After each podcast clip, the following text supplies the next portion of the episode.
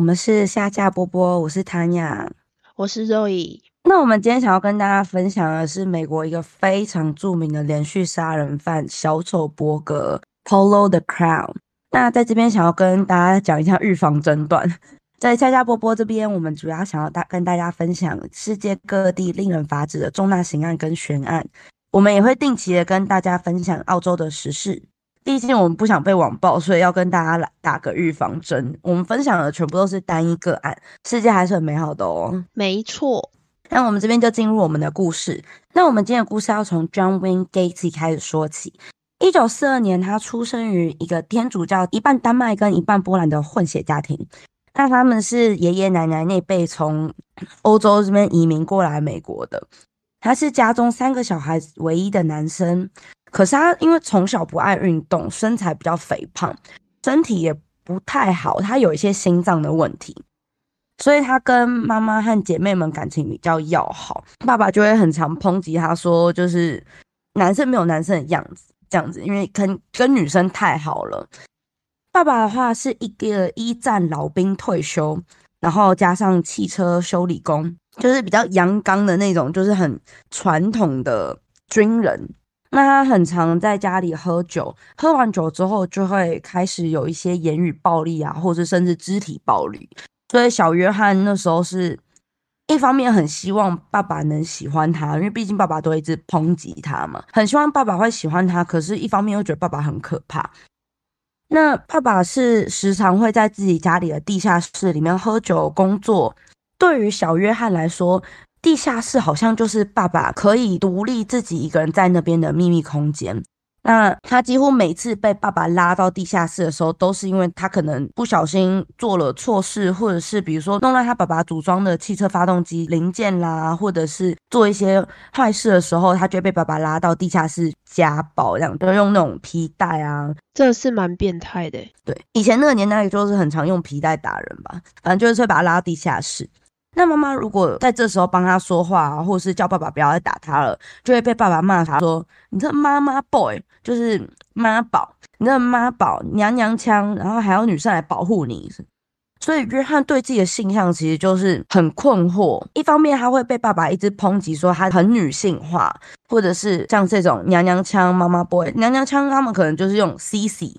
他甚至发现自己对女性的内衣裤蛮有兴趣的，可是这边蛮有兴趣，不是说他拿女性的内衣裤之后他就很性兴奋那种，他是很想要把女性的内衣裤穿在身上的感觉。那他甚至有拿过自己妈妈的，呃，妈妈看到就蛮傻眼呐，毕竟自己唯一的儿子居然在偷穿他的内衣裤。所以妈妈发现之后就很生气，逼他穿上，然后就说：“你那么爱穿，你如果再拿我的内衣裤穿的话，你就以后就这样给我穿上街。”那在成长过程中，刚刚有提到，因为他心脏的问题，所以他像所有的所谓男孩子该做的事，像体育课，男孩子可能就是会一起打球啊什么，或者是一些比较需要体力的事情，他就做不了，所以也常常被同学嘲笑说：“你这小胖都跟女生一起玩啊，你体育课都没办法玩啊之类的。”所以他在学校的就学过程其实压力也是很大的，又加上嗯，他高中的时候有开一个阑尾炎手术，可是反反。反复复，因为加上自己身体的状况，他高中的时候很常请病假，就没有办法到学校这样，所以他后来高中也是没有顺利毕业的。那爸爸听到他就是可能生病啊，请假没有办法去学校，或是要开刀要住院，爸爸也没有心疼他，爸爸反而是说，你就是为了失败而找借口，你就是做不到，所以你现在才在那边装病。所以小约翰的童年其实过的是充满了暴力及言语暴力。一直直到他后来，因为他没有完成高中的学业，所以他没有办法直接去申请大学。他后来是申请类似社区大学的东西。之后呢，他在一个鞋厂工作，在鞋厂工作的时候遇到了他第一任的老婆啊，Marilyn Myers，玛丽莲 Myers。这时候是在芝加哥。那结了婚之后，有加入当地的青年会。青年会的话，有点像是当地居民，就可能这个小镇所有的青年男子，大概十八岁到三十五岁左右那种年轻的青壮年男生。那青年会是干嘛的？嗯，比如说这个老奶奶门前要铲雪啊，可能就她自己铲不起来，那可能青年会就会帮忙，或者青年会会帮办一下当地的一些慈善活动，这样子有点算是政治咖入门活动。直到一九六八年的时候，约翰夫妇已经有一子一女，那一家四口也过得算是还蛮幸福的标准生活。因为约翰本人非常的好客，又很常参加一些艺文活动啊，然后又加上参加了青年会，帮忙当地的居民，所以直到这时候，约翰的父亲才觉得，嗯，我的儿子终于过得正常人的生活。所谓正常人生活，就是有了小孩，呃，我有老婆，我有工作，然后我在当地就是有还不错的名声这样子。那结婚不久呢，其实约翰就跟老婆一同搬去了 Waterloo，在 Iowa 州。他在当地也是加入了 Waterloo 的青年会分会。那他主要搬过来是因为他的岳父，就是 Marlene 的爸爸，在当地有三家的肯德基。希望约翰去帮他一起经营，所以他那时候是做了一阵子的肯德基经理，这样 这么名蛮好笑的，不知道为什么。他耳后就发现他的岳父跟他爸爸一样，不管他做什么，他都觉得他岳父好像不是很喜欢他。他就觉得我到底要怎么做？为什么我就是摆脱了一个，然后我这边又有一个？所以他对于就是马令就越来越不耐烦这样子。他的说法是他觉得 never lived up to their standards。所谓的 layers，他这边就是指的他爸爸跟岳父，就他觉得两方他都没有办法。那隔年他还参选了青年会的会长，他就是做的有声有色。他的竞选总干事老沃西 w a r h i s 当时时任呃爱尔华州的议员，那就蛮熟的，因为就是他的竞选总干事嘛，等于说密切活动，那就接触到了老沃西的儿子小沃西，他们名字都一样，一个是 Junior 而已。那那他接触到小沃西的时候，某一次小沃西就问他有关色情片的事情，那可能是因为那个年纪的小孩子就是对于色情片蛮好奇的，这样又不能问爸爸。所以小沃西某一次在问他色情片的事情的时候，约翰讲着讲着，他就觉得硬了，就想来，所以他就说服小沃西跟他一起发生吹吹的关系，还要跟他说，如果你要跟女人发生性关系的话，你一定要先跟男人发生性关系。那小沃西就很懵懂之余，他们就互相吹吹了，这样。那之后，小沃西有告诉他爸。他爸就气炸啦！我一个议员的儿子，居然有人就性侵这样子，这样算性侵吗？他爸就立马起诉了约翰。那约翰被起诉的过程，甚至有雇人去恐吓有效证人。后来就接受了精神评估，就被评断出他其实是有反社会人格障碍的。被判刑的隔天，Marlene 就跟他离婚，非常好的决定。因为他后来是被判了十年的有期徒刑，期间因为他表现非常好，他甚至还在监狱里面做了很多基础建设。他可能在监狱帮狱友建了一个小的高尔夫球场，或者是他在监狱里面啊，他还担任厨房的掌厨。他等于说是在监狱里面做青年会的工作啦，就所以他就表现非常好。这样，他的狱友给他也非常高的赞赏。他甚至有说，大家也许看到的是坏的约翰，可是在我这面，我是看到好的约翰。就知道约翰当时在监狱里面是非常认份的做一些就是基础建设事情。这样，他就得到了伊利诺州的假释，缓刑十二个月。他其实大概一年半左右，十八个月就出狱了。那他在假释的期间，其实有二度被指控性侵，但很可惜，指控都是被撤销，因为第一个原告他没有出庭。第二个原告他试图勒索约翰，所以他在假释期间虽然有两次被指控性侵，但是爱荷华州的假释委员会都没有收到被审理的消息，因为都被撤销了嘛，所以他的刑事定罪记录就这样被封存了，等于说他就是一个已经完全出狱不用担心的一个人了。而后他就立马回到了芝加哥。在 Norwood Park 那边，也就是芝加哥的西南区，买了一栋房子。这边提一下，因为这个房子，即使后来所有事件发生之后，也在一九八四年卖出去了。那约翰到了芝加哥以后，他一样在当地的社区非常的活跃，一样从事青年会的工作。那他这时候还会在他家举办一年一度的夏季派对，每一场派对都还有特定的主题，可能今年是美国宪法日。明年是夏威夷这样子，大家也都会参加这个主题派对。他当时还是被选为青年商会的杰出副主席。那他在这个时候，他其实已经正式成为了政治小咖咖。从一九七五年到一九七八年以来。他每一年都是担任波兰立宪日的游行指导人，因为他有波兰血统。对他有波兰血统，然后算是当地就是一个所有人都知道这个人这样子，很热心啊，还就是当那个游行指导人这样，还跟当时的第一夫人 Rosalind Carter 罗莎琳卡特合影，照片后面还有写说祝贺 John 的话这样子。在合影的照片中，约翰还别上了美国特勤队特班的一个。胸针，那那个胸针就代表说，这是我特勤队特别许可进入这个游行区的，是我特勤队许可的人。他当时还有在尬一个角色，是呃有去参加一个小丑俱乐部，Jolly Joker。呃，他经常靠扮演成小丑伯格 Polo the Crown，在游行中或者是呃一些志愿的公共服务，比如说儿童的派对啊，或者是去参访医院的儿童慈善活动中募款的时候，他都是以小丑伯格 Polo the Crown 这个形式出演。那小丑伯格是他自己创造的一个小丑角色之一。他觉得扮演小丑的时候，很多事情你做了，大家都不会生气，都是因为你是小丑。比如说，你可能把手放在一个男生的大腿上，因为你是小丑，所以他们不会对你生气。你如果今天是你杀了人，你是小丑，所以他们也不会对你生气。不久，一九七二年，约翰就跟高中曾经短暂约会过的 Carlo Huff 卡洛结婚了。卡洛当时是有过一段婚姻，带着两个女儿，是非常沉默寡言，就个性非常的温顺，传统小女人的个性这样子。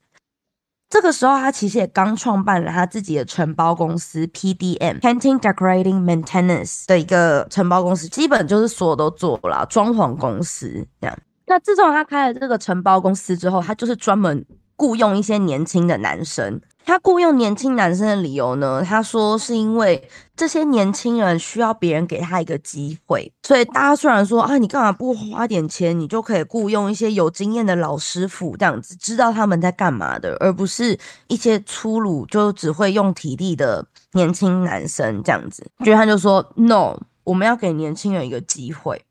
所以他也很常带那些年轻男生啊，可能回家，因为他的家他装潢的非常有。非常有他自己的 style，他就是融合了很多不同的元素吗？风格。他的客厅装有一个内建式的酒吧，那他那个酒吧是有点像是棕榈风的，嗯，那种还有一些夏威夷风的那种酒吧这样子。然后墙上的那些 painting 画作都是比较可能暗色系的，但是又搭配一个黄色的闪电，一路延续到走廊的尽头。它的装潢是充满了非常不同风格的。这边可以跟大家讲一下不同风格的英文，very eclectic。那这个就是他，他还有在客厅啊放很多植物之类的，就你感觉出来他家是经过设计的，他自己设计的，很多不同风格冲撞在一起。甚至他在家里摆了一个撞球台，所以他就会约这些平常一起上班的年轻男生回家喝喝酒啊，然后呃玩玩撞球这样。当时他的一些被他雇佣的这些年轻男生，还有叫他 Papa John，他觉得他很照顾他们这样子，很亲切这样。对，就是好像 buddy buddy 这样子。男生的 bromance 我真的看不懂。我每次听到那个，我每次听到东尼可能在跟他真正的兄弟或者是一些路人就在那边，Hey man，这样 man 这样子，我就觉得，我就觉得很，可是这边的人有必要吗？对，Thanks man man 这样子，我就觉得拜托。在你跟我讲之前，我都觉得这是传说，就是我曾经有听过说，哦，澳洲人非常的就是。很友善，就是应该说，就是在路上会互相打招呼这样子。对我真的是在听到你跟我讲之后，我才发现，哦，原来这是真的，不是就是一个虚幻的故事。这是真的啊，因为即使你去咖啡厅，很多人说，哎，man，这样子，我觉得咖啡厅也有必要吗？咖啡厅，但真的啦，大家还是会 you 这样，就如果对导演，那我觉得蛮好笑。那我们回到故事，他呃，一九七二年的时候，这是他第一次犯案。他这时候其实还没有跟卡洛结婚，但他就会一直就可能开着车子啊，去灰狗巴士站那边去看看有没有可以上钩的猎物。那所谓灰狗巴士站，就其实像是台北车站那样子，就是很多人会在那边等车。就我可能从花莲要到台东，那我可能会在台北就是等下一班车这样。那有因为以前的巴士站，它不像就是我们的台铁，可能十分钟、二十分钟，有时候你还要跑那样。它那边是有点像是哦，我今天到了，我隔天早上才有车，所以是一整夜的。那在那边也很多像是呃被赶出来或是在逃家的青少年，所以那边的年龄层就是其实蛮低的。嗯，那约翰那时候是跟卡洛刚刚一起过完跨年，所以他睡了一整天，就闲闲没事做，就睡不着，所以他就半夜在一月二号的时候开车啊，就在那附近看看有没有猎物上钩，这样，然后就路过的时候看到一个阿哥，我们就叫他灰狗巴士的阿哥，他就跟阿哥说，哎。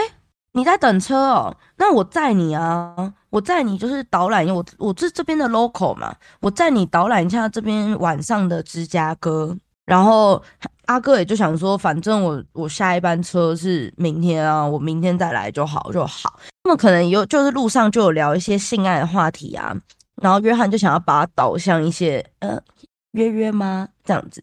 然后后来他们的确有回家，然后回家之后就吹吹，那吹吹之后，呃，约翰就说他半夜醒来的时候，发现阿哥拿着刀想要刺他，于是他就立马跟阿哥扭打了起来。那扭打之中，他就不小心刺了阿哥四到五刀在胸口，结果他就死了。那我不知道为什么他会死掉，但是他就死掉了，诶他就很怕说大家会不相信他是正当防卫，因为他是当地算是就是小有头有脸的政治咖嘛，所以他也不想让大家觉得自己找男人回家吹吹，所以一方面是他不想要，一方面是还要说服大家他是正当防卫，第二是他不想让大家知道他是同性恋，所以他就立马想到把阿哥埋到了家里的爬行空间。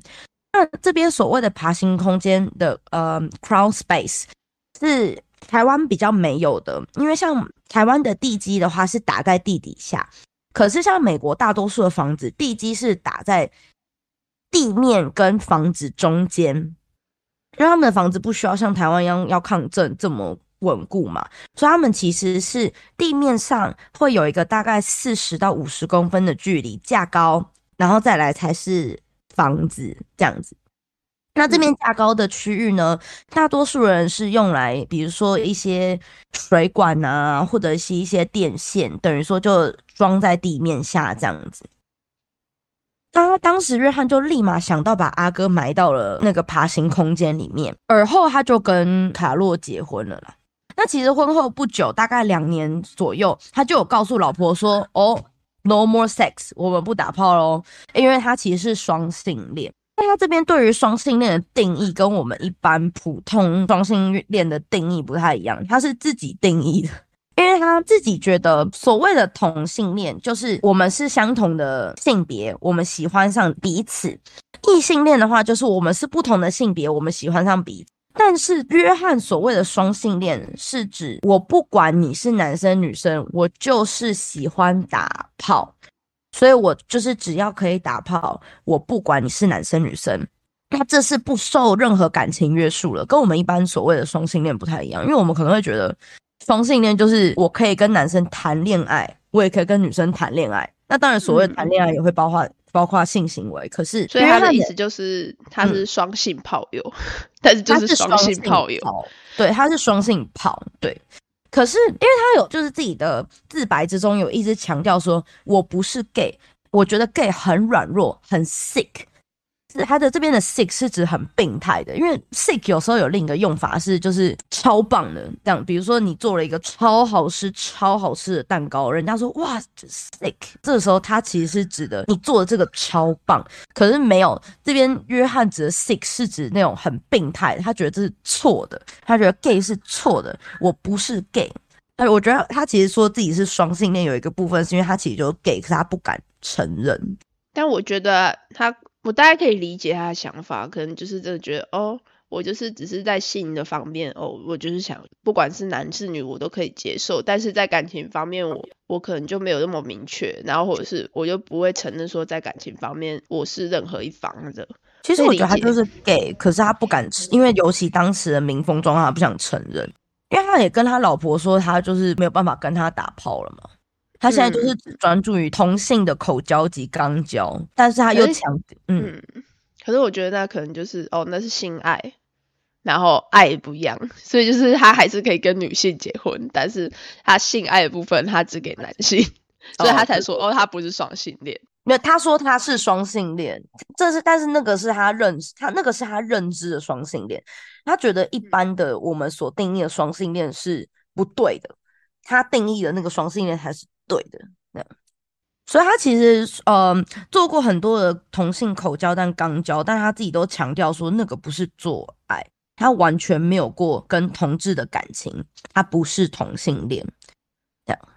那一九七四年，也就是婚后两年，卡洛其实就蛮气馁的，就有点生气，觉得说刚结婚就过守寡生活啊，就完全都没有性行为。然后约翰就一直说他自己很忙，可是同时又会一直把男生带回家，就直奔车库。那车库就是有点像是一个独立的空间，可能家里的后院会有建起一个建筑，是专门放车跟一些杂物的那种车库。那因为约翰曾经有跟卡洛说过自己是双性恋的事情，卡洛虽然知道他在车库跟那些年轻男生干嘛嘛，那他也没办法，因为约翰就是跟他硬不起来。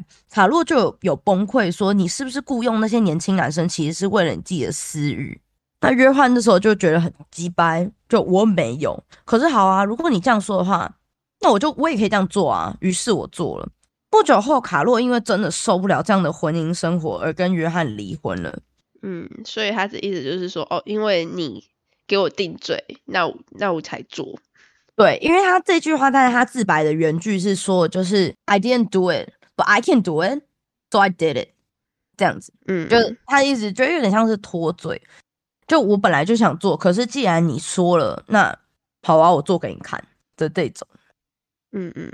那而后在约翰承包公司工作的其中一个阿哥 Anthony 安东尼，那东尼本人呢也是人高马大的一个摔跤校队这样子，所以他其实平常就很常跟约翰一起在约翰家玩摔跤，因为刚刚有说过，约翰很常会把一些一起上班的阿迪亚带回家玩撞球啊，或者是之类的这样，所以那时候东尼就是在约翰家，那他们两个就一起来玩摔跤的时候，约翰就突然把他的手。拉到后面之后，用手铐铐住，然后就离开了。安东尼就觉得，呃，是在考验我吗？就是不是在测试我啊？所以他安东尼就蛮认真的，就是把那个手铐解开之后，就在房间里面等待。那刚好这时候约翰就进来了。约翰进来之后，东尼就立马冲上去继续跟他玩摔跤，然后就马上把约翰的手反铐住，这样子。约翰就傻眼啊！约翰可能想说。哎，他怎么解开了？就原本是到手的肥肉这样子。反将一军把约翰的手用手铐铐住了，约翰就吓一跳，之后就跟他说：“你是唯一一个能成功解开手铐，甚至反攻的人。”所以约翰征服了，约翰被征服了。约翰就觉得，对他被征服了，厉害这样。所以约翰就立马说：“呃，东尼，你帮我把那个手铐解开吧。”然后就之后就不了了之，他就再也没有叨扰过他了。我觉得这边东尼很值得嘉奖的是，他的脑袋蛮直线条的，所以他并没有被吓到，或者是恐慌，或者是造成一些让约翰反而性冲动的一些反应，比如说哭啊、求他啊之类的。东尼当时立马想的其实就是哦，在考验我，来我来 的那种感觉，蛮佩服的大直男。对大直男真的是大直男，所以之后这件事就不了了之了。东尼还在那个公司继续为他工作了九个月，东尼都觉得都整件事就这样子。那其实手铐事件发生之后，大概两个礼拜，东尼在约翰的这个承包公司里面有一个同事是他的 buddy buddy 小强 John Buckoffy 就不见了，突然有一天就没来上班了。那东尼当然也有问约翰啊，哎。小强呢？因为小强跟他是非常好的朋友，所以那时候约翰就只有草草说：“哦，小强离职了啦。”他跟我说他要搬去就是别的地方，他不要在芝加哥，他离职了。东尼也也就很困惑，因为觉得说啊，小强怎么会留下自己的爱车就这样走了？就你怎么可能要搬家就搬家？你怎么就留下你的车这样子？可是因为那个时候，像我刚刚前面有讲，他都是录取非常年轻的男生，所以其实东尼跟小强那时候大概都是介于十六到十九岁而已。嗯，那这个年纪，嗯，所以这个年纪的小朋友的确很有可能，比如说跟女朋友跑走了，或者是有新的工作 offer，他们就转身就走了。所以东尼之后也没有觉得怎么样。但其实那个时候，小强已经被约翰杀害了。小强那时候是因为积欠工资的事情去了约翰家，想要跟他讨论。可能越讲越气，就说自己要辞职。约翰这时候就蛮气扑扑的啊，他就立马看到了客厅的手铐，所以就反手将小强上铐，而后就用绳子把小强给勒毙了。约翰后来自白的说法是说：“哎，我醒来他就这样啊，我也不知道发生什么事。我一转身，我一醒来，他就是已经死了，还是被绳子勒死。”他说他当下就立马就是跑到车库挖了个大洞，把小强推进去。他原本想要在花园，毕竟他车库是他自己蛮常去的地方嘛。他原本想要在花园，但是因为卡洛提早就带着小孩子回家，他只好在车库，就是小孩子跟卡洛不会进来空间，好好处理这件事。他就在车库挖了一个洞，然后小强推进去之后，他就把它灌上了混凝土。这样经过两次经验之后，约翰就觉得，嗯，这两次蛮顺利的，而且也没有人来找我，诶。就这样子默默的就船过水无痕了，所以他之后就更常去寻找猎物了。他常常去 Bug House Square，有点像台湾的西门町红楼这样子。就是你去红楼那边，你就会觉得哦，这边是同志大本营。他在那边找呢，跟西门红楼不太一样的是，他在那边是专门找性伴侣的。那又时常找一些年轻的小孩，然后就会骗他说：“要不要来我家？我家有些大麻，或者是哎。”你是外地来的吧？你要不要工作？我在这个承包公司工作，他就会给他那些小孩他的名片。那因为大家不要忘记，他是一个政治小咖，所以他的名片上面是有写说他是青年会的呃副主席，然后又加上他有一个承包公司，所以他的那个名片的 title 是会让年轻小孩觉得，哦，他是一个蛮大的人物诶，这样子，所以小孩就会觉得，好啊，我需要一个工作，嗯。这边跟就是台湾远不一样的地方，是因为加上时代背景的关系，所以当时在 But House Square 徘徊的一些同志，很多都是被家里赶出来，或是因为家里不接受他们的性向，所以他们必须被迫离开家的。所以他们需要的正式工作，那也正是约翰会骗他们他要提供的东西。但是约翰越发生这种交易型的性行为，他就越对性这件事情很多的恨，因为他就觉得为什么我一定要用钱，或是用东西、用毒品、用工作，你们才要跟我发生性行为？这种性行为、交易型的性行为发生的越多，他就越觉得对方是一个玩物，是一个商品，因为他有付钱，他有对他们提供一些服务，所以他们才愿意跟他发生性行为，所以。就觉得我付了钱，所以我如果对这个东西不满意的话，我就可以把这东西用坏。那时间来到一九七八年十二月十二号，当地一名十五岁的青少年 Robert Peace 失踪了。他当时是在一个药房工作，担任搬货员。那其实当天妈妈有来接 Robert 下班，可是 Robert 那时候就跟妈妈说：“哦。”我等一下要谈工作的事情，有人给我一个工作的 offer，所以我我等一下晚一点，我再自己回家。那后来就没有回家。后来爸爸妈妈找了一整天都找不到。可是当时的法律，你青少年失踪，因为他们都会先直接假设你的青少年是逃家，所以其实他们会等大概七十二小时之后才会开始正式启动调查。嗯。那当时因为爸妈有找一些证据，加上有罗伯 Robert 的同事有出来作证，说当天罗伯在跟一个男生讲完话之后就不见了，所以当时警方是有立马，因为这些线索真的太不合理了，所以有立马开始调查。那当然，警方就来询问药房有谁来过啊。其中一个名字就是时任当时库克郡民主党区区长的约翰，就是我们的约翰。那这边有一个 蛮可爱的，是因为库克郡是 Cook County，那这个 Cook County 是我当时在看呃《The Good Wife》里面，他们也就是演这个库克郡，芝加哥的这个库克郡，我就觉得哦，好眼熟。那那反正他当时担任区长这个职位，就有点像是我们我们的里长啦，就是包山包海这样子。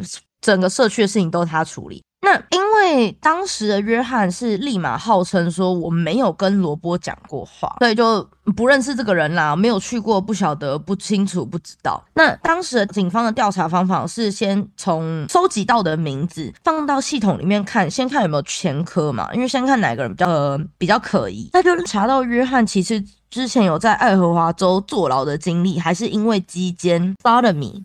期间英文小单字分享，警方当然就立马请约翰就是来警局录口供，因为当时没有任何的直接证据嘛，所以警方也只能用哦，你可不可以来一下啊这样之类，因为毕竟约翰又是当地的小政治卡，所以他就是说，哦，你可不可以来一下录一下口供啊？约翰就说不行啊，我家里最近有人去世，我叔叔去世了，我没有办法去。警方说来一下啦，不会太久啊，只要一下下就好。约翰说好啦，我有空就会去啦，那样。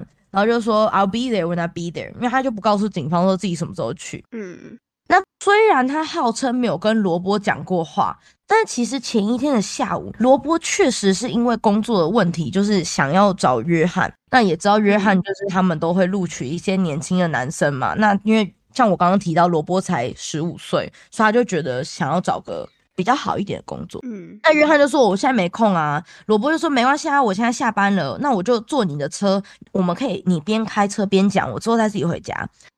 但是后来就一路到了约翰家，那约翰就立马性侵了罗伯，一样是把他用手上铐啊，就是也是把绳子放在罗伯的脖子上。他每次的招数都是差不多的，他就给那个受害者看说：“你看哦，我现在在呃你脖子上打了一个活结。”那这时候因为受害者的手都是被铐住了，所以他们也没办法做任何的反抗。然后就说：“你看哦，现在很松吧？可是我如果把这根棍子卡在这个活结里面，后面再打一个活结，我稍微旋转一下。”就会很紧了吧，然后越来越紧，越来越紧，受害者就越来越没有办法呼吸，嗯，那最后就会被等于说是被勒毙、勒死。对，那他在跟罗伯讲这些话的时候，就突然电话就响了，约翰就跟他朋友讲完电话之后。回去就发现啊，罗伯已经死了。奇怪，我刚什么都没做，怎么就死了？所以我都不晓得，什么都不是我做的，突然就死掉了。这都是他后来自己说的说法。所以隔天，其实当警方打给约翰，希望他去警局录口供，跟啊，那你如果说你没有看过他，你都不认识的话，你介不介意我去你家看看？那约翰当然是马上，哦，没办法我家在扶桑，我没办法那样子，我。叔叔死掉了，嗯，但是其实当时罗伯的尸体是在他家的。那警方因为就很想试试看嘛，所以当然还是有推拉一下。约翰还生气哦，就说你们很没礼貌哎，人家在扶桑，你还一直要我去警局录口供，非常不尊重死者。其实当晚约翰就立马带着罗伯的尸体去河岸弃尸。那弃尸完之后，就是很想要赶快冲回来，因为他就是跟警察说他要去警局了嘛。他当然是毁尸灭迹之后立马去。对他去的时候，就车子开太快，还失控卡在泥巴里面。后来是还叫拖车把车子拖出来。那到警局那时候已经凌晨三点了，所有负责这个案件的警员当然是都不在啊。所以他就说：“好，明天再来，我明天再来。”那隔天他还真的有去哦。隔天早上十点多、十一点的时候，他就去了警局。他马上就跟警察说：“哎，我只能待一下哦，等下就要走了，我还有工作要做，我很多事，我很忙。”警方因为没有办法真的逮捕他，那也没有办法。这么快的拿到搜索令，所以他们当下只能陪他聊天，看看可不可以想办法，就是把他留在警局，让他没有做任何毁尸灭迹的机会。直到下午大概四个小时之后，警方终于拿到了搜索令，那当然就立马直杀他家，就有发现一些很诡异的书，像是《漂亮男孩必死》（Pretty Boys Must Die） 或者是《少年之爱论男人跟男孩做爱》（Sex Between Men and Boys），超奇怪，这这两本书我觉得这一本超危险的。这本超危险呐！对啊，我觉得这个什么漂亮男孩必死还可以觉得说哦，可能是一个小说。可是这个什么论男人与男孩做爱，这根本犯罪书了吧？对啊，而且他还在家发现一本书是恋童癖的书，就恋童癖也有可能是研究，就是可能是研究恋童癖这一方面病态的事情。可是我觉得刚刚前面那一本真的。连民主，我觉得很不 OK。而且你三本一起发现，对，那而还搜出一个就是一些性玩具，像是那种性虐待的玩具，手铐啊，或者是一些夹吊这样子。那个夹吊超大，那个夹吊十八 inch，就大概是快五十公分的夹吊。Oh my god，很可怕。因为我有看他的那个照片，就是他那些搜查出来的照片，那个假屌是其他所有证物加起来都不及它长。我没看过这么大的假屌，要放哪？对，而且还不是双头龙哦，是就是单单方向而已。那他还有发现几张驾照跟手铐，嗯，还有找到一个药房的收纸帘在垃圾桶里面。那当时那个年代，如果要洗照片的话，你就在美国是都拿去药局里面洗这样子，所以才会有药房的手指链。那也有找到一个上面印有 JAS 的高中毕业戒指。那这个高中毕业戒指有点像是我如果在这所高中念书，我毕业了，他会发给我一个戒指，是我曾经念过这个高中。那每个戒指上面还会印有几年份毕业的这样子。那当然也找到了爬行空间，它是藏在它的入口是藏在一个衣柜里面的暗门。想跟大家分享暗门的英文：trap door，trap 就是被陷阱绊倒的那个 trap，就 trap door。下面就很多泥巴，因为像前面有讲的，它可能会放一些电线啊之类，是一个架高的空间。但是警方并没有找到任何尸体。也没有任何证据能指控约翰。这次的搜索就只能到这边结束。因为虽然有找到一些性玩具、跟一些驾照、跟一些奇怪的书，可是你没有找到罗伯啊，你没有找到任何尸体跟可以定罪的东西。嗯，那隔天当警察就是跟监约翰的时候，就被约翰发现了。那警方也蛮可爱的，警方就改变这个方向，他就直接跟约翰说：“哦，对啦，我从现在开始，我就是会。” Twenty four seven，二十四小时都跟着你哦。那约翰是一个蛮自大的人，所以他也觉得哦好哦。可是我有时候可能就会突然开的很快，突然开的很慢。我突然转进这个小巷子里面，我突然又开回大陆，就是想办法。他不是要甩掉警察，他就是要让警察有一种杀得措手不及的感觉。就玩弄警察的概念，玩弄警察。对，约翰有时候，比如说去咖啡厅喝咖啡，警方也会买个咖啡就坐在他旁边喝。那去酒吧喝酒，警方也会跟着进去点了一杯酒在他旁边喝。他们后来的关系有点像是约翰有点把他们当成朋友了，还会邀请固定跟监他的警察 Run 罗恩跟爸鲍勃进来家里喝茶的。因为就去哪，真的就去哪，他都一起做，他也没有逼你啊，对不对？他也没有边质问你或不让你进行你自己的生活，嗯，来跟你一起喝喝咖啡啊，对不对？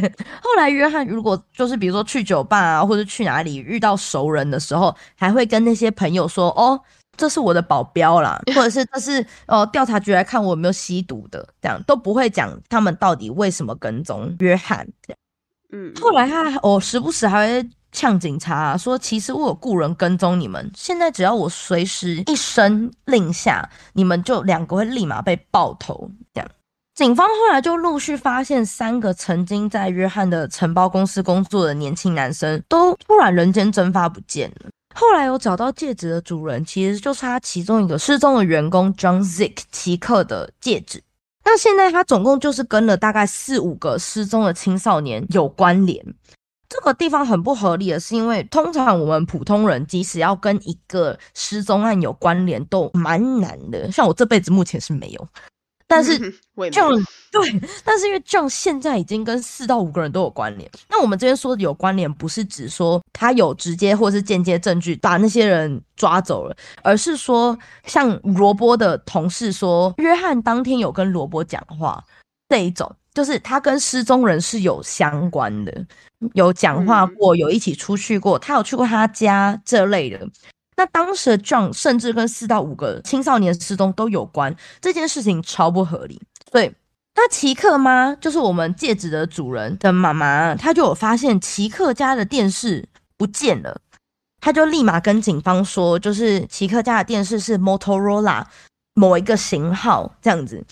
那当时办案的警察立马就想到，上次好像有看到同款的电视，所以当下一次约翰邀请罗恩跟鲍勃进来喝茶的时候，鲍勃就假装尿急，就想说去找电视。嗯，那此时罗恩就是在客厅拖延住约翰，这样就可能跟约翰聊天啊，听他讲干话啊，不希望约翰去找，就让鲍勃有。足够的时间去找那个电视，但是鲍勃找来找去，因为鲍勃也不能就是大翻特翻嘛，他只能就是小心翼翼的经过每一间房间看一下这样子，然后稍微翻一下。他后来就是都找不到，就想说哦，那干脆他就真的去尿尿好了，他就去尿尿了。就他好死不死，鲍勃就站在加热管旁边。那因为当时是冬天，所以可能就因为有开暖气的关系，他在冲马桶的那一瞬间，就有气从通风口冲出来。那那个冲出来那阵气，就是一个很难闻的味道，他就警觉到是一个腐臭味，尸体的腐臭味，所以他就赶快就跟罗恩包包就款款也就照啊哈，然后他就走了之后，跟那个调查员说，我们需要第二张搜索令。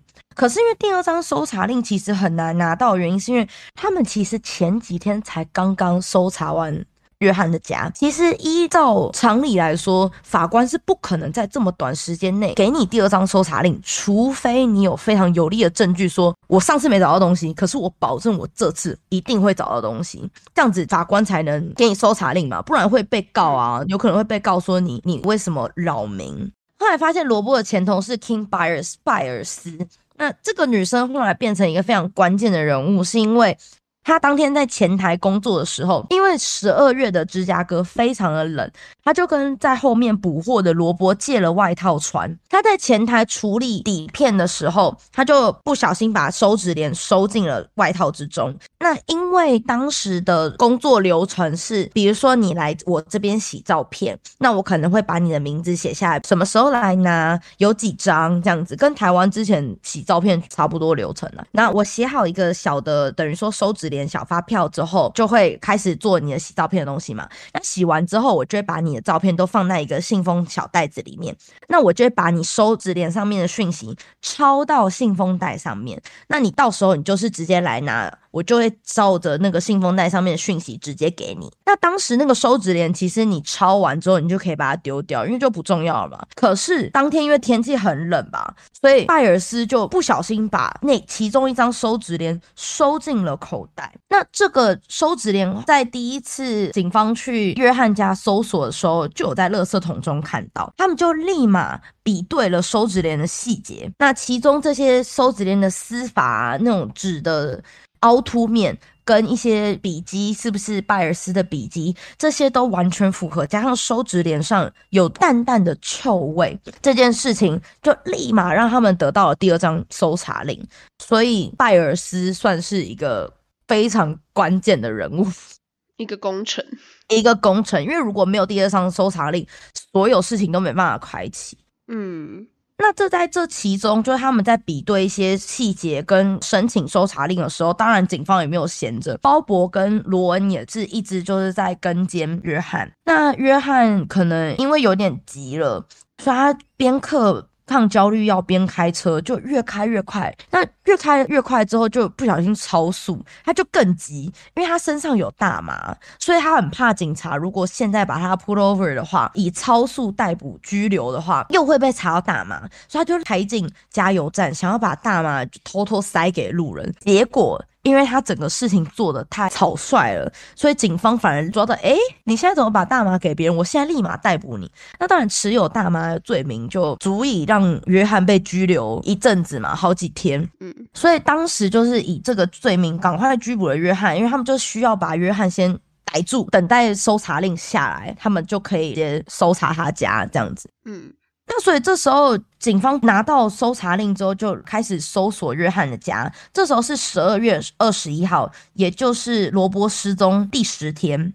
监视人员 Dan 丹就直奔爬行空间，因为就是最可疑的一个空间呢。那稍早有提到，爬行空间是大概可能四到五十公分的一个距离，所以基本上你是没有办法像。半蹲或者是弯腰的，你一定是要匍匐前进的。所以单是用匍匐前进的方式在搜索，这样。那爬到某一个点的时候，他发现有三个小水坑，灯一照就发现有非常多的蛆，他就立马觉得不对，因为这些蛆在吃什么？其他地方都没有蛆，那这些蛆聚集在这边在吃什么？他就觉得不对，所以就开始挖。那开始挖之后，他铲子一铲下去，就立马碰壁，他就发现戳到了硬硬的东西，对戳到硬硬的东西。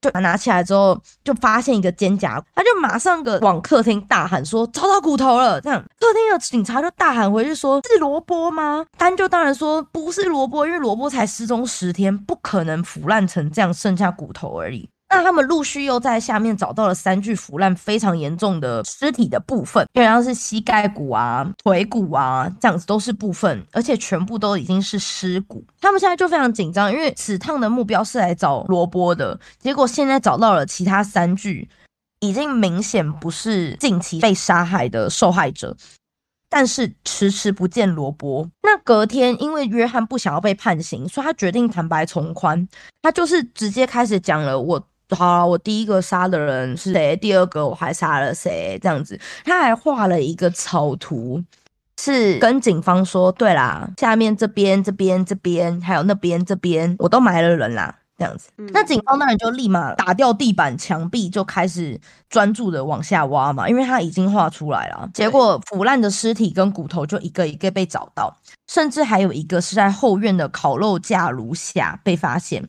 那一个就是稍早讲的小强，在车库下被发现是被混凝土盖住了。这样找到了大量的尸体之后，约翰反而有点生气，他觉得我已经把那些放在地下了，诶，那些都是我的尸体，诶，你们不应该碰的。他的自白原文是说：“It was a hiding space, a secret space. Those are my bodies. That's where I wanted to keep them.” They had no right to touch him。我觉得非常的 aggressive，跟非常的不知道怎么形容，你就会觉得他这个人是有问题吗？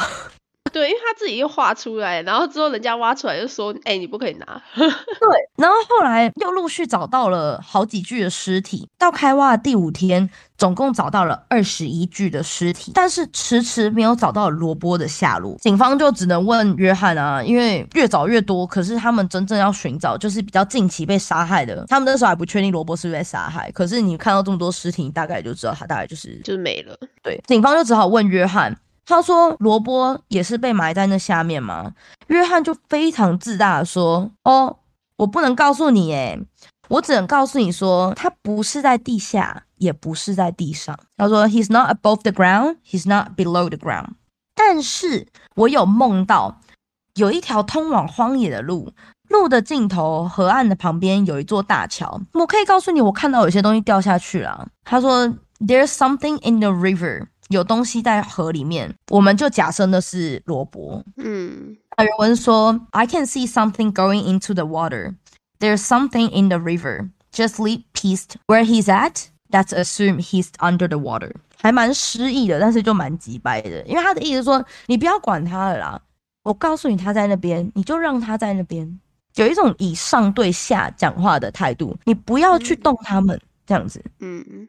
那因为挖到了很多的尸体，但是这些尸体都没有办法找到身份，因为 DNA 的调查技术是一直到一九八六年才开始运用的，所以当年如果是没有指纹，就只能用牙科记录。那因为所有找到的尸骨都已经没有血肉，所以没有办法用指纹，只能用牙科记录。所以警方就开始鼓励，任何如果觉得你的小孩或是你你有任何认识的人有可能是受害者的话。请自己提供牙科记录来警局。可是很可惜，是因为警方并没有收到许多失踪家属带来牙科记录来进行比对认尸。我在想，可能是因为当时的民风，就是加上这一起案子跟性有很大的，基本上这个案子就是围绕在性上面。所以很多家属第一是不想承认自己的儿子或是认识的人有可能是同性恋，或者是被击奸，所以他们就会觉得我不想要预设我的小孩会跟这个案子有关这样子。所以很多人就干脆想说，哦，那就是失踪吧，我就当做他失踪了。对，嗯，但在那个年代也就是这样。我本来觉得说，哦，可以蛮值得探讨，可是问题是。在那个年代，真的不太开放的情况下，你即使说是一个哦开放嘛，即使到现在，可是还是很多人会就是有拒绝或是对对不承认。嗯，所以这个案件，我觉得其实到后来我是蛮感慨的，因为有关同性的议题，有些时候我觉得大家虽然就表面上是没有怎么样，可是他们多少还是会受到一些歧视或是不同的对待。大家不是真心的接受，大家只是因为政治正确的关系，所以假装接受这件事蛮可惜，对，真的蛮可惜，我也觉得很可惜。对，后来几乎所有尸体在被发现的时候，都是以不同的姿态，就有些是明显有被囚禁捆绑，所以手腕是非常靠近，有点像是我们所谓的婴儿睡姿的姿势，就明显被囚禁捆绑的时候死掉。有些是非常奇怪的诡异的弯曲姿势，可是可以确定的是，所有的人都是被折磨致死的。那约翰也有说，对啦，我带男生回家之后，我都会进行一些表演。嗯，我都会给他们看一下我的小丑啊，我的魔法。但是他所谓的魔法是他一个手铐表演，他就会先用手铐把自己的手铐住，然后再假装自己挣开了手铐，让大家以为那个是表演用的手铐。他就说：“哎，你要不要试试看啊？”那因为小男生嘛，就觉得：“哎，好啊，好啊，我也要。”所以男生靠上去之后，怎么挣都挣不开啊。然后所以他就会问约翰。哎，你刚刚是怎么用的啊？我都打不开。约翰这时候就会说：“对啊，你要有钥匙才能打得开哦。”这样。于是他讲完这句话之后，他就会开始做一些他所谓的绳子表演，就是把绳子套在男生的脖子上面，打一个活结，插一根棍子。现在很松吧？等下就很紧喽。然后就会开始就是。虐待他们这样子，他很享受那些男生在跟他求饶的过程，所以之前才说那个大直男安东尼非常幸运的原因，是因为大直男从来没有跟他求饶过，还反攻他。他如果对他如果当时跟他求饶，他说不定就会被杀，因为约翰非常享受，他有这种有一种高高在上的感觉，我可以控制你的生死。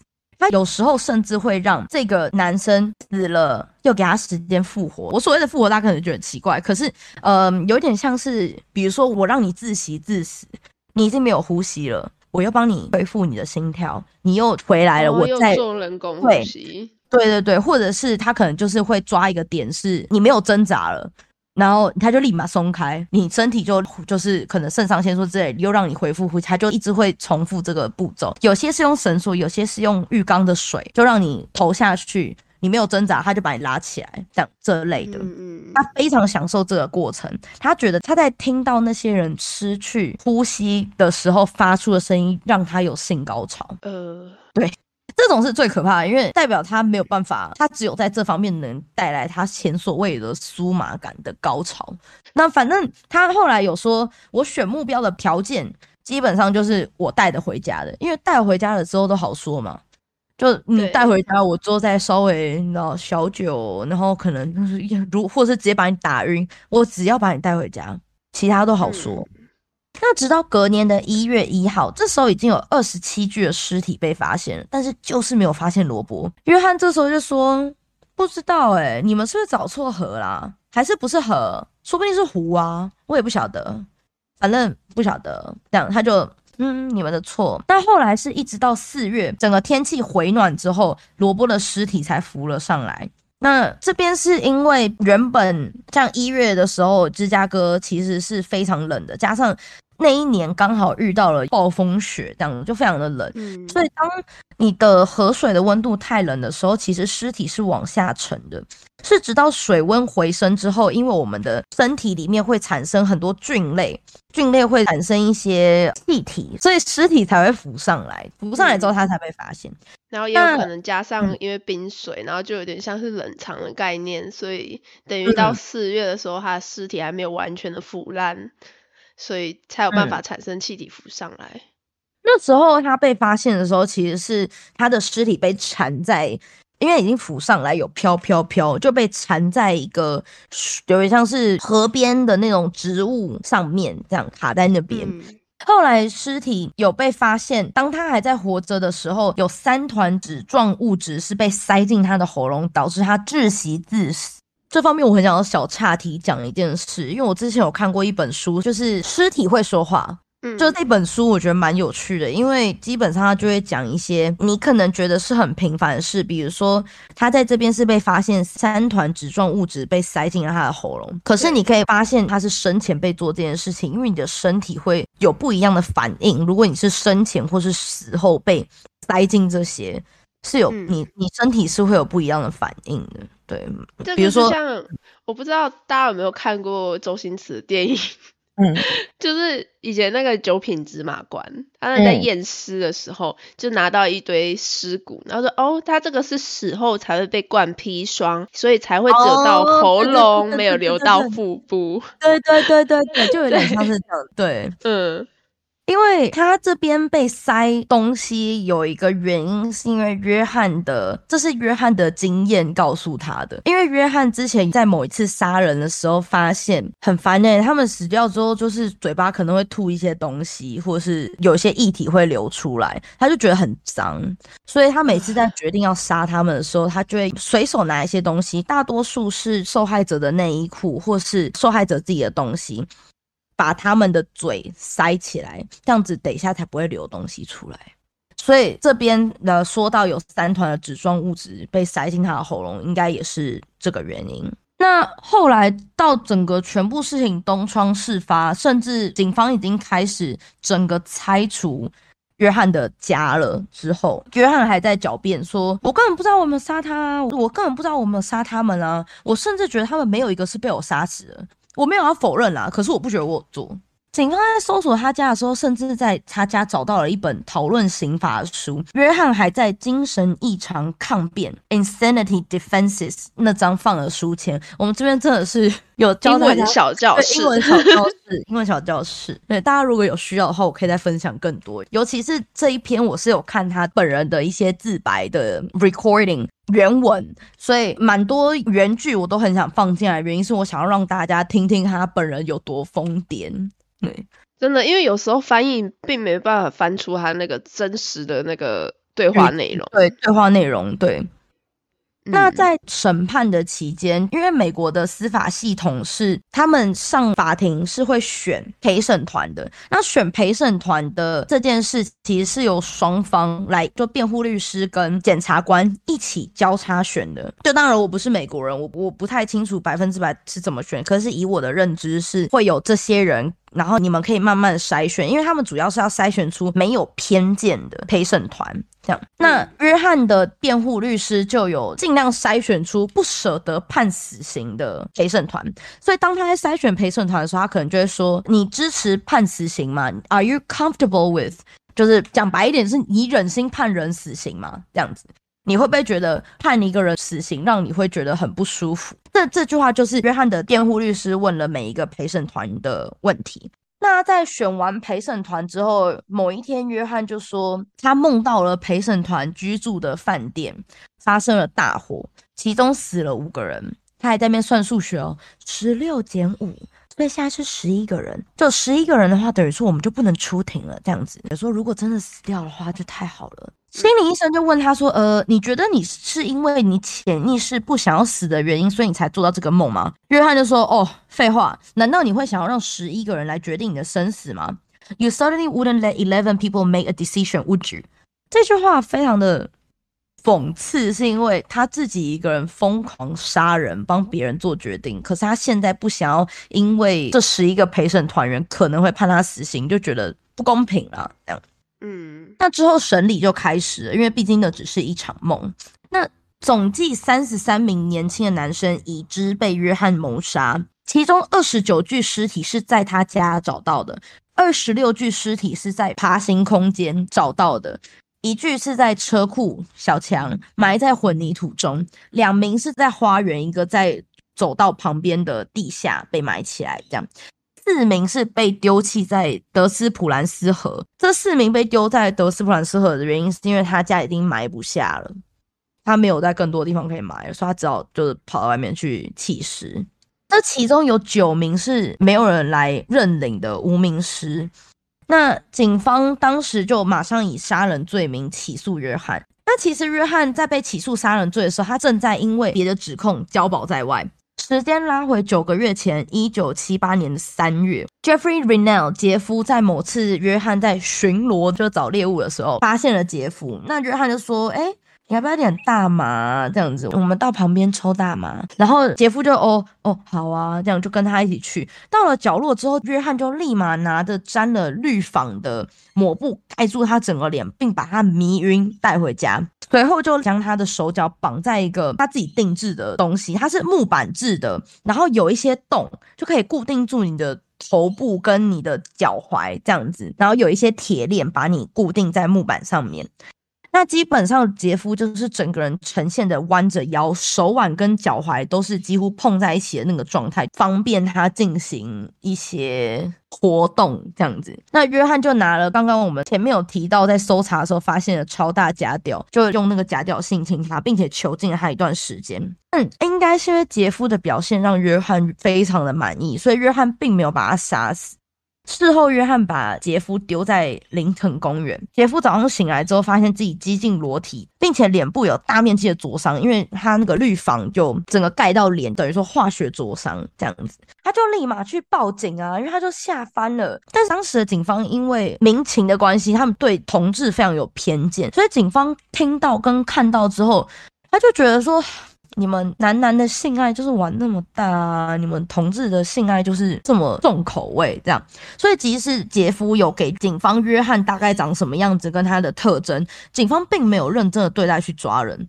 于是杰夫就自己立马出动，他就依照自己，因为他中间有被迷晕嘛，可是他有陆陆续续就是可能张开眼的一些片段，他就依照自己的那些片段搭乘计程车走了一遍当时回约约翰家的路。结果还真的找到了约翰家，他就记下了约翰的车牌跟约翰的地址，交给了警方。而后约翰被但被捕之后，不知道为什么，反正就交保在外了。这样有可能是因为他是青年会主席，还是 什么关系？政治正确，所以可能就是因为这样，所以他可以才可以马上就交保了吧？对，因为他毕竟是当地蛮有头有脸的小政治咖。那时间再拉回，就是他现在他的辩护律师有请约翰的妈妈出庭作证，等于说他们现在的策略就只能以约翰从小受到暴力，说他心理不正常，他心理扭曲这类的来帮他脱罪，因为罪证确凿啊，在你家楼下挖到二十九具塞哈喽，所以他们只能以就是精神方面有问题来做辩护嘛。那。妈妈出庭的时候，的确是有作证，约翰从小被爸爸家暴跟言语暴力，所以约翰的确童年过得非常的不好，导致他有些呃比较畸形的心理这样。那也有请专家证人。理查 Richard，他就是一个心理医生，来检测他是否精神异常。那专家随后就判定他是真的有强迫症跟一些心理疾病，加上他之前其实就有被判过是反社会人格的嘛。嗯，那检方算是大概能料到他就是要走这一步嘛，所以他们现在要举证的就是他犯案的时候是清醒的，他犯案的时候是没有发病的，以及你有没有预谋犯案这样，所以这两个变成检方要赢得这场案子的主要的出发点。那因为这两件事其实是有一点点难举证的原因，是因为刚刚有提到约翰都是去路上捡人，所以所有他杀人其实都算是互相没有关联的。唯一的关联是他们都是年轻的男生，可是互相之间没有关联，所以你很难去举证他有没有预谋犯案。那这时候呢，伊利诺州的精神医生 Jim 吉姆，他在某次关键审判时，他就不小心，不知道是不小心，反正他就不小心脱口而出说：“啊，如果约翰因为精神错乱而真的被判无罪了，极大的可能不久之后就会被精神病院释放。”这时候陪审团不小心听到了，陪审团就觉得：“哦。”所以意思是说，我如果判他无罪的话，他真的有可能就会被放出来。哎，那这边稍早有提到，因为那时候约翰的辩护律师在选陪审团员的时候，会尽量筛选掉支持死刑的人。所以在场的人虽然他不想要真的判人家死刑，可是他听到这句话，就会觉得，呃，再怎么样判他出来都不是一件正确的事情。对对，所以。这这件事其实我会说，我不知道他是不是真的不小心说出口，是因为以约翰的状态跟他在他家发生找到了这么多证据，即使约翰今天真的是以精神错乱被丢进精神病院，基本是不可能就这样把他放出来的。但是因为那个州精神科医生他是脱口而出说，哦，说不定就会被精神病院释放。所以陪审团即使被法官要求说，哎，你们需要排除这句证词来做决定，可是陪审团多少还是有被影响，已经被听到了。对啊，我觉得这个美国司法这方面超有问题，人家听到，然后你又必须要人家哎假装没听到这样子。对，但在审理的过程中，约翰其实是非常享受那些目光，因为他觉得现在所有 focus on me，所有人都在拍我，所有人都在讨论我做的事，即使我杀了这么多人，都没有人讨论这些受害者，诶大家都在讨论我。所以他觉得我好像是做了什么那个我努力而来的那样子，我很努力。他说，I think I earned it。他觉得是他自己，嗯，我做了这些事，然后导致我这么多人这样子关注我。约翰甚至觉得。只有我能这样子做，因为如果别人跟他犯下一样的罪行的话，根本就不可能就是像他一样逍遥法外这么久。之后，约翰决定被判处死刑之后，他其实仍然不明白自己为什么会判死刑。就难道因为那些陪审团说我有罪，我就应该要觉得很罪恶吗？没有哦，我不觉得我有罪恶，我也不觉得我自己做错什么事情。那入狱之后，他当然就是开始为自己辩解啊，他就开始指控说他的辩护律师没有帮自己好好辩护，他觉得他那个法庭无效。我要再一次，他就说我根本没有杀人，我并没有杀那些人。他坚称他只有共同参与两起谋杀案，跟协助弃尸，并没有杀其他人。其他人我不知道为什么在那边，反正他就在那边。这样，他坚信自己会出狱。十四年来，他一直为自己上诉。他期间也很热衷画画，他很多画作其实还有展出，还甚至有买卖哦。他的画作在两百块美金到两万块美金之间。那一九九三年十月的时候，美国最高法院终于驳回了约翰最终上诉的权利。就在这次驳回之后，他这辈子是不可能再上诉，因为已经上诉太多次了。这样，所以最终是确定要在五月十号处以毒药注射。这样，这时候约翰得知自己确定要被注射毒药的时候，他就说：“Hey, I got news for you. I killed thirty three times. You are only gonna kill me once. Gacy, I'll smarty them again.” 然后他就边说边大笑。他的这句话的意思就是说：“哎，你知道吗？”我杀人杀了三十三次，但是你们全部都只能杀我一次而已，所以我又才智聪明过人，我又赢了，这样是非常超超疯癫的，他真的超疯癫，变态，对。那直到五月十号，他就是确定要被注射毒品了嘛？他在被处决前几个小时里面，有超过一千个人聚集在惩教中心外面，大多数人是觉得他终于要被杀死了，就是太棒了，政府赞。但有少数的反死联盟，他们嗯还在外面帮他点蜡烛，然后帮他挨默，帮他守夜这样子。这拜托不要！对，真的，我常这种人还能被教化吗？那反正废死联盟他们自己支持的理论啊，那我本人是完全不支持。我也是，我本人是比较支持死刑的部分。对我本人还觉得他被毒药注射致死已经是太便宜他了。对，其实有些这个是我们两个立场，就是我们不会去干涉大家怎么去想，但是有时候对。因为毕竟这也真的是一个，每次讲到有关于死刑不死刑这件事情，就会想要再提到这个议题。对，而且因为其实他们很多受害者的家属，因为像这个案例来说，受害者家属的数量非常庞大，对，所以呃，很多家属其实是觉得为什么没有把它放上电椅，而是用毒药？那被处决之后，很多受害者家属有公开烧毁他几幅画。呃，所以他们买他的画，他们买了他的画，然后烧毁这样子。对，那没办法，他们可能能，要是我的小孩被这样子对待，我真的烧毁他的画根本不算什么，我可能想要做更激进的事情。对，那一直到二零一零年，还有八名的无名尸，其中靠 DNA 呃技术有找到了三名，其中一名。William Bundy，其实他在约翰被捕不久后，邦迪的家人就有联系了邦迪的牙医，然后希望可以提供他的牙科记录，然后进行认尸这样子。但很可惜，因为他的牙医已经退休了，所以所有的资料都已经被销毁。嗯，所以邦迪的家人其实当年就很想要去认识，但没有办法，是后来用 DNA 才有办法帮他找到他的身份。之后，另外两名是分别在二零一七年跟二零二一年都有陆续在分呃确认两名的尸体。那目前都还有五名的无名尸没有被找到是谁？对，不知道有没有办法被找到的原因，是因为这件事发生其实已经算是七十年了吧？对，七十，哎，几年啊？差不多四五十吧，四五十年。嗯，当时可能很多家人现在都已经走了，或者是已经 move on，已经不想再管了，所以这五名不晓得还有没有办法被找到。嗯。我那时候在看纪录片的时候，他们到现在都还在，就是寻求。如果你觉得你有任何资料，或是你有觉得有可能是当年被约翰绑走的、认识的亲戚呀，或者是听过的故事的话，请联络当地的警方，他们到现在都还在找。嗯。